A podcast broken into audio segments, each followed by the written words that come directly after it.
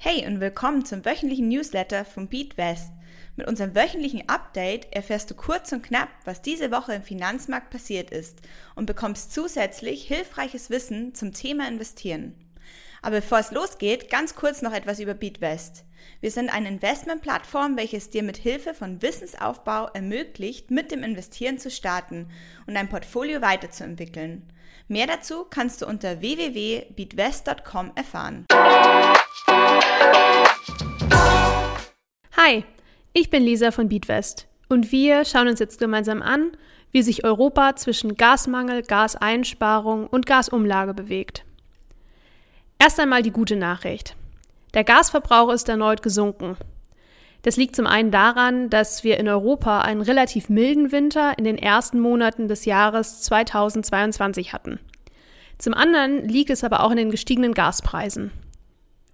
Die hohen Preise führen dazu, dass viele Betriebe und private Haushalte jetzt bewusster mit der Ressource umgehen und versuchen zu sparen, da die Inflation auch ohne die Gaspreiserhöhung spürbar den Geldbeutel belastet. Außerdem haben auch die schlechten wirtschaftlichen Aussichten den Gasverbrauch gedrosselt. Warum?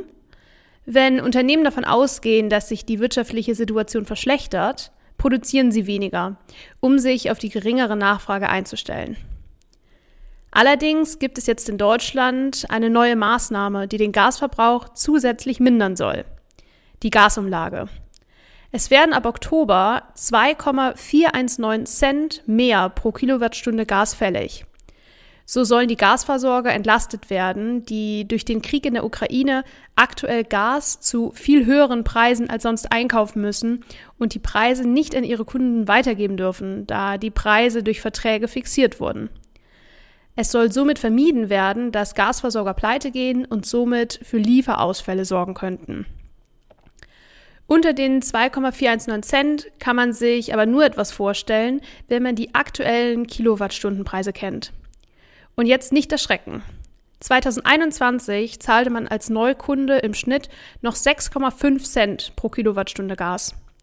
Stand gestern zahlen Neukunden im Schnitt 31 Cent. Das ist fast eine Vervierfachung des Preises. Und hierzu kommt jetzt noch die Gasumlage die aktuell knapp 8% von dem Kilowattstundenpreis ausmacht. Übrigens, auf die Gasumlage kommt nach aktuellem Stand auch noch die Mehrwertsteuer in Höhe von 19% obendrauf. Die deutsche Bundesregierung hat bei der EU zwar einen Antrag eingereicht, dass die Gasumlage von der Mehrwertsteuer befreit werden soll, dieser wurde aber abgelehnt. Schauen wir uns einmal an, was für einen Zwei-Personen-Haushalt das bedeutet.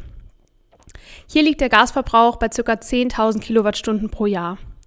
Das bedeutet, dass alleine aufgrund der Gasumlage 240 Euro bzw. 285 Euro inklusive Mehrwertsteuer mehr gezahlt werden müssen. Auf Gaskunden kommt also eine extreme finanzielle Mehrbelastung zu und die Inflation wird hiervon auch nicht gebremst. Du merkst, dass die Lage im Gasumfeld weiter angespannt bleibt und du jetzt schon einmal Rücklagen für die kommenden Nachzahlungen bilden solltest, damit dich am Tag der Abrechnung nicht der Schlag trifft. Kommen wir zu Fragen von Newsletterlesern. Diese Woche erreichte uns die folgende Frage. Was versteht man eigentlich unter einem Portfolio Rebalancing? Das Wort Rebalancing können wir auf Deutsch mit Wiederausgleich übersetzen.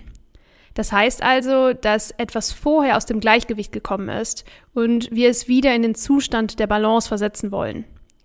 In deinem Portfolio liegt der Ursprung der Balance in einer anfangs ausgewählten Portfolioaufteilung.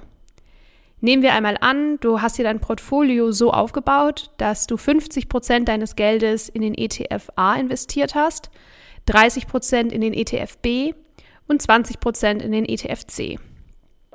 Über das letzte Jahr hinweg hat der ETF A eine so ausgesprochen gute Performance abgeliefert, dass dieser ETF jetzt einen Anteil von 60 Prozent anstelle von 50 Prozent in deinem Portfolio hat und die ETFs B und C in der Gewichtung nach unten drückte, da ihre Wertentwicklung im Vergleich schwächer war. Dein Ziel ist es jetzt, die ursprüngliche 50, 30, 20 Gewichtung wieder zu erzeugen. Du verkaufst also einen Teil vom ETF A und kaufst damit neue Anteile vom ETF B und C. Das Ziel ist es somit, deine ursprüngliche Gewichtung wiederherzustellen. Die ursprüngliche Gewichtung wiederherzustellen ist wichtig, da du sonst zu abhängig von einem gut laufenden Portfoliobaustein wirst, der in Zukunft vielleicht auch mal schlecht abschneidet. Denn du hast deine anfängliche Gewichtung von 50, 30, 20 vielleicht ganz bewusst gewählt. Vielleicht passt diese genau zu deinem Risikoprofil oder Investmentzeitraum. Es genügt einmal im Jahr das Portfolio auf ein mögliches Ungleichgewicht zu kontrollieren und danach eventuell tätig zu werden. Merkt ihr also, Rebalancing bedeutet, dass du einmal im Jahr dein Portfolio auf ein mögliches Ungleichgewicht kontrollierst und dieses, falls vorhanden, ausgleichst. Lerne dein ETF kennen. Diese Woche schauen wir uns die Diversifikation über unterschiedliche Industrien an. Vielleicht kennst du die Begriffe Industrie oder Branche aus dem alltäglichen Sprachgebrauch und verwendest sie wahrscheinlich auch selbst des Öfteren. Wenn du diese Begriffe in der Finanzwelt hörst, handelt es sich immer um exakt dasselbe. Bekannte Branchen sind beispielsweise Telekommunikation, Finanzen, Tourismus, Industrie, Metall und Energie. Bei ETFs können wir Investitionen in zwei unterschiedliche Kategorien unterteilen. Die einen, die sich spezifisch auf eine einzige Branche konzentrieren und die anderen, die eine Vielzahl von Branchen enthalten. In die letzte Kategorie fällt zum Beispiel der MSCI World. Hiermit investierst du gleich in eine Vielzahl von Industrien. Du könntest aber gezielt in eine spezifische Branche investieren, wenn du beispielsweise sehr daran glaubst oder vielleicht sogar selbst in dieser Branche tätig bist und über Expertenwissen verfügst. Für die allgemeine Diversifikation deines Portfolios solltest du dich auf breit gestreute Indizes verlassen und die Diversifikation über einzelne Branchen nur als Zusatz betrachten. Denn es kann genauso gut passieren, dass sich eine Branche doch schlechter entwickelt als erwartet.